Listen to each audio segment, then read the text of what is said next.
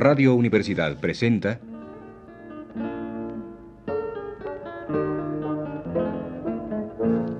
México visto por los escritores españoles contemporáneos.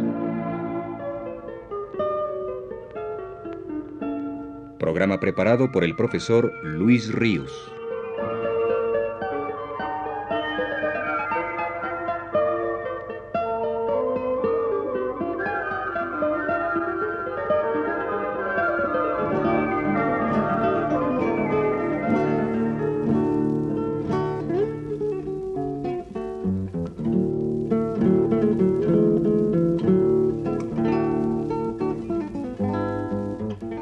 Me referí el sábado pasado a la presencia de México y lo mexicano en la obra de José Moreno Villa.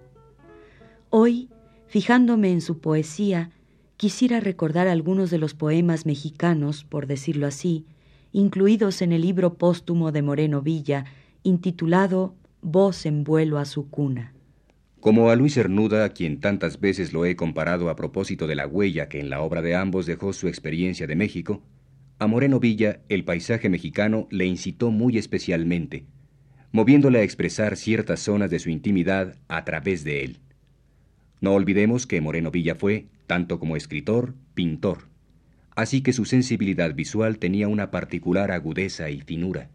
Algún elemento característico del paisaje mexicano sobresale, por su insistencia, en la poesía de Moreno Villa. Tal es el caso de los órganos que a sus ojos se humanizan misteriosa, mágica, sobrecogedoramente. Escuchemos dos poemas que nos han dejado testimonio de ello.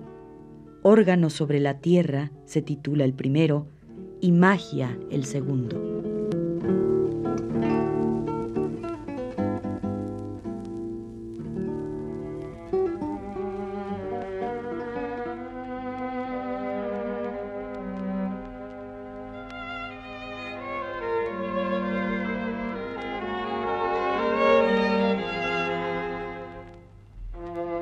Manos negras sembradas bajo la luna, en llanos que se afanan por un horizonte inexistente, manos de cinco, diez, catorce dedos, manos que dicen alto caballero, gala de Jalisco, flor de guerrero, manos tirantes que suspenden la corriente viva, manos de cañones insonoros y quietos, manos de enterrados que siguen creciendo, de los muertos que manotean en la noche.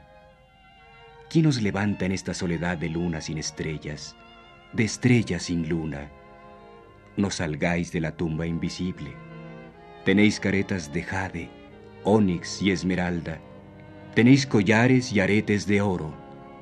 Tenéis quietud, eterna paz. ¿Qué queréis?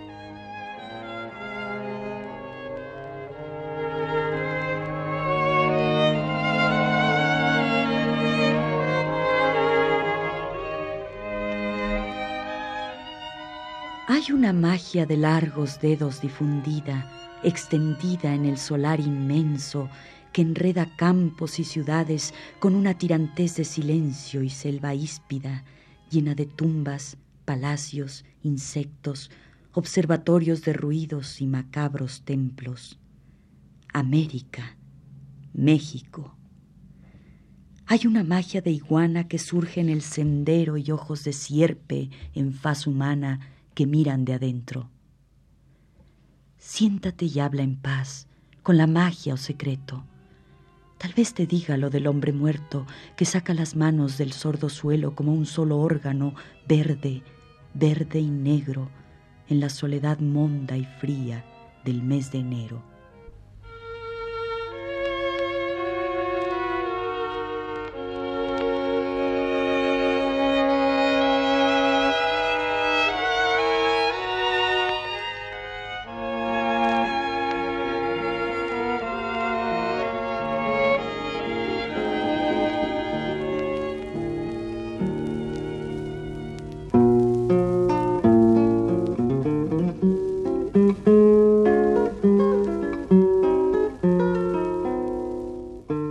Las figuras humanas del paisaje mexicano, y también aquí es preciso recordar su afinidad con Cernuda, ofrecieron a la sensibilidad de Moreno Villa una riqueza de evocación y de sugerencia notable.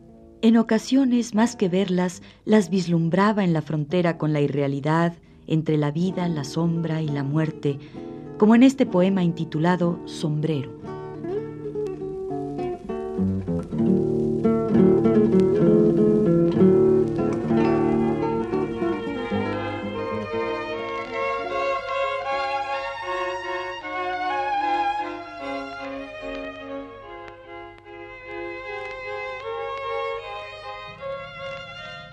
¿Quién dobla la esquina?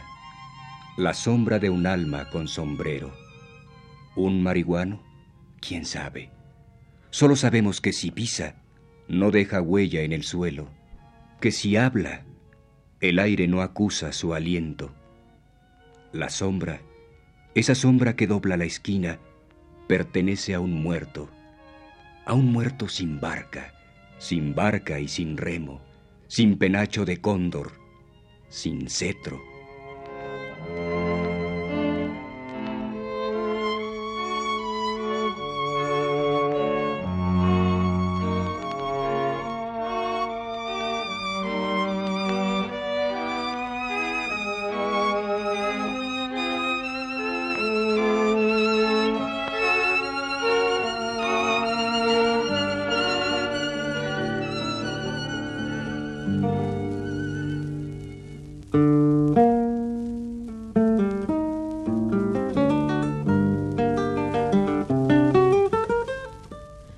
Otras veces la figura humana del paisaje mexicano no se transfiguraba, sino que a los ojos de Moreno Villa se ofrecía definitiva de tan elemental, terrena realidad como se acusaba en ella. Cernuda hablaba de la dignidad de la pobreza de los indígenas y casi se atrevía a adivinar en ellos un gusto, una afición de rango estético por la pobreza. Moreno Villa, si no llega a tanto, tampoco puede sustraerse al impulso de retratar con desnudez perfecta exenta de propósitos ultrapoéticos, a esta mujer que surge en el paisaje.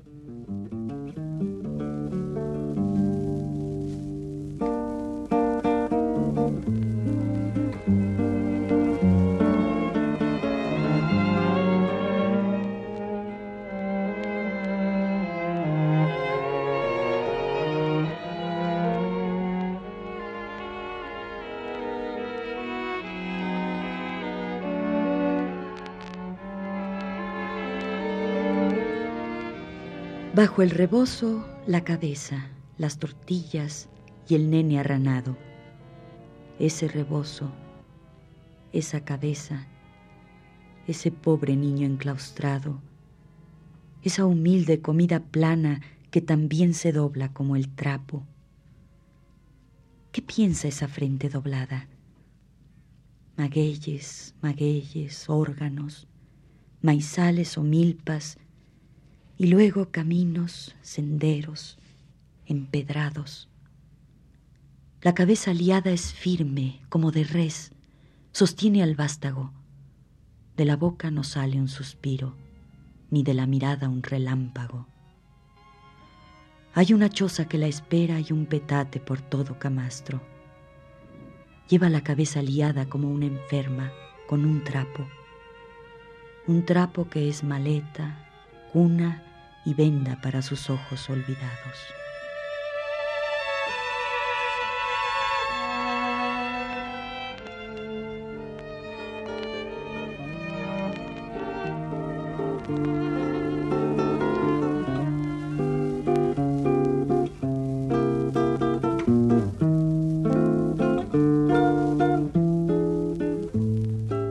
Pero el rastro de lo mexicano en la obra poética de Moreno Villa tendría que continuarse más allá de los poemas visuales, hasta los poemas de mayor intimidad e introversión. Su fusión con lo mexicano fue una de las más notables que en escritores transterrados se haya dado, y su conciencia de ello también, aun cuando en la noche se quede a solas consigo mismo y dialogue con la oscuridad en torno y diga,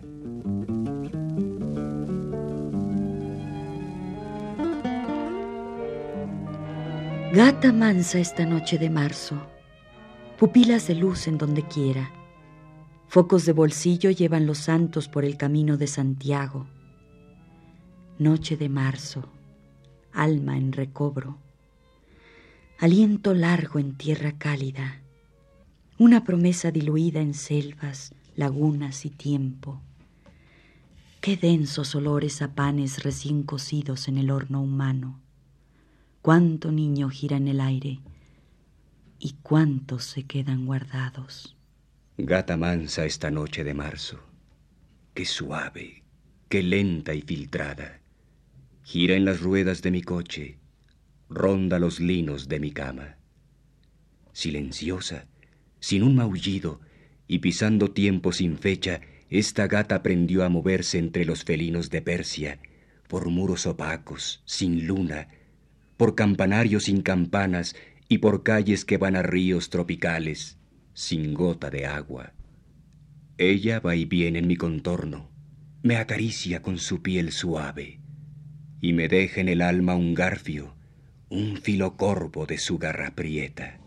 Noche de altura, noche sabia, sin relente ni asfixia, sin grados, imperceptible como número infinito tirado al espacio.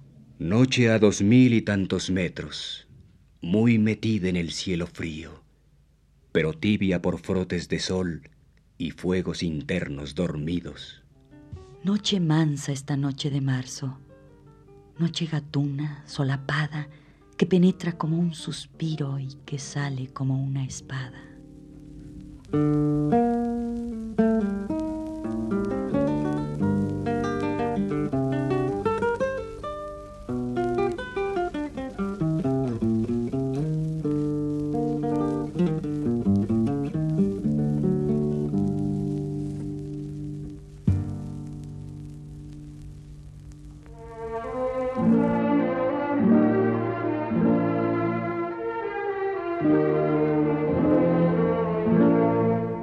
Radio Universidad presentó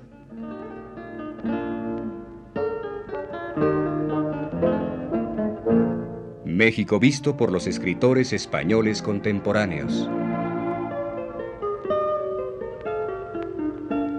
Programa preparado por el profesor Luis Ríos.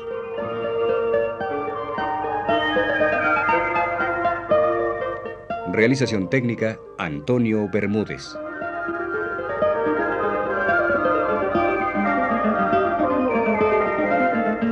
Voces de Ana Ofelia Murguía y Sergio de Alba.